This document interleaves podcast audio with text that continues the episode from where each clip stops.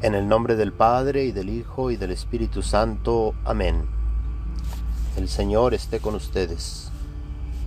Lectura del Santo Evangelio según San Lucas.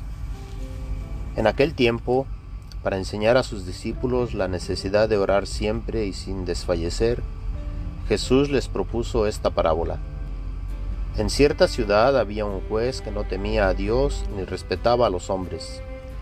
Vivía en aquella misma ciudad una viuda que acudía a él con frecuencia para decirle, Hazme justicia contra mi adversario.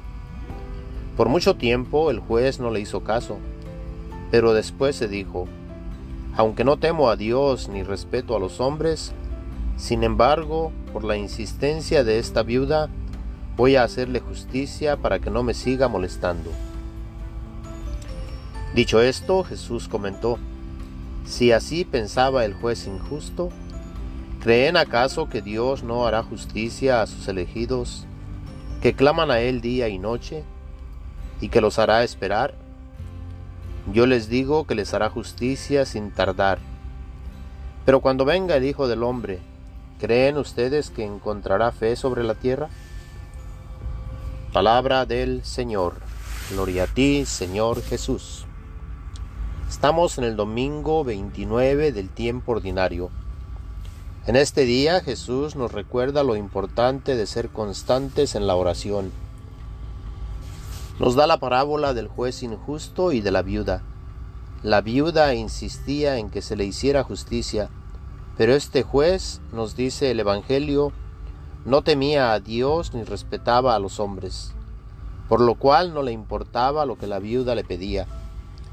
La viuda, sin embargo, insistía en que se le hiciera justicia, pero el juez, al ver la insistencia de esta mujer, se llegó a decir, le haré justicia para que no siga molestando. Nos dice Jesús que así es como pensaba este juez. Sin embargo, pensemos en que a través de la oración nos acercamos no a un juez injusto, más bien nos acercamos a un Dios lleno de misericordia y de justicia para todos y cada uno de nosotros, creados a imagen y semejanza suya. Este Dios, Jesús, que es la palabra de Dios hecha carne, viene a mostrarnos a Dios Padre, al cual no lo podemos ver, pero al ver a Jesús, que es el Hijo único de Dios, podemos ver al Padre ya que Jesús llegó a decir, Aquel que me ve a mí, ve al Padre. El Padre y yo somos uno. A este Dios, a quien Jesús nos revela, es a quien nos acercamos. Y para acercarnos a Dios Padre, el cual se hace visible en Jesús, se nos da el Espíritu Santo, el cual nos mueve y nos da la sabiduría para reconocer al Dios Trino Dios Padre, Hijo y Espíritu Santo.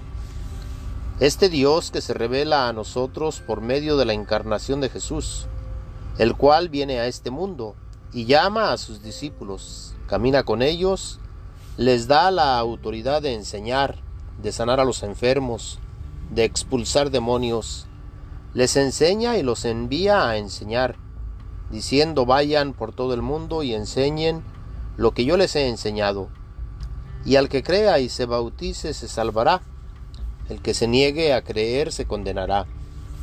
Bauticen en el nombre del Padre y del Hijo y del Espíritu Santo. Y hacen una promesa, yo estaré con ustedes todos los días hasta el fin de este mundo. Y a este Dios nos acercamos para pedirle que nos ayude a caminar en este mundo.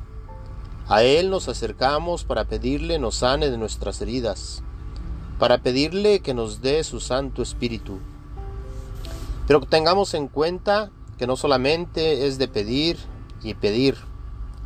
Tengamos en cuenta que también debemos de ser agradecidos con Dios y darle gracias por todo lo que Él nos ha dado, por la vida, por la salud cuando estamos bien, por el trabajo cuando lo tenemos, por la vida eterna que Él nos ofrece por medio de su iglesia la cual ha pasado por muchas tribulaciones. Tengamos en cuenta que la iglesia somos todos aquellos que nos hemos integrado a ella por medio del bautismo y debemos de pedir unos por otros. Debemos de pedirle a Dios que nos dé la fortaleza que necesitamos para enfrentar cualquier ataque que venga del maligno.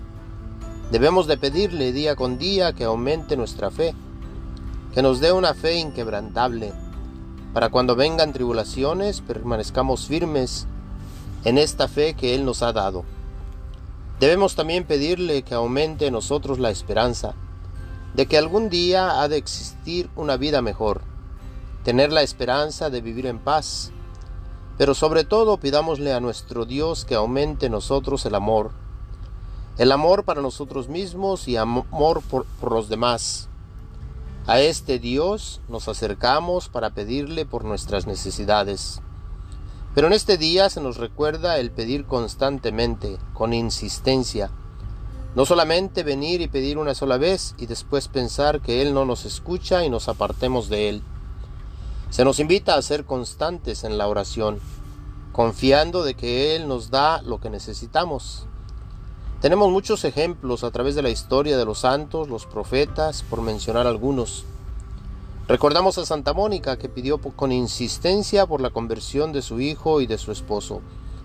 Su hijo llegó a ser santo, San Agustín, el cual a través de sus enseñanzas viene a guiarnos en la actualidad. Santa Mónica pasó muchos años pidiendo en oración por la conversión de San Agustín. Dios le concedió la conversión de su hijo, el cual se bautizó, llegó a ordenarse sacerdote y después ordenado obispo. Este es un buen ejemplo de la oración constante que se hace delante de Dios. Y tenemos en la primera lectura el ejemplo de Moisés, el cual levantaba las manos en oración, pero su cansancio hacía que bajara sus manos. Mientras tenía elevadas las manos, el pueblo de Israel ganaba la batalla, y cuando bajaba las manos perdían. De ahí que hubo la necesidad de que le ayudaran a sostener las manos en alto.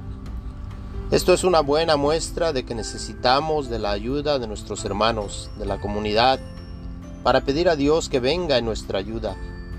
Existen diferentes formas de hacer oración.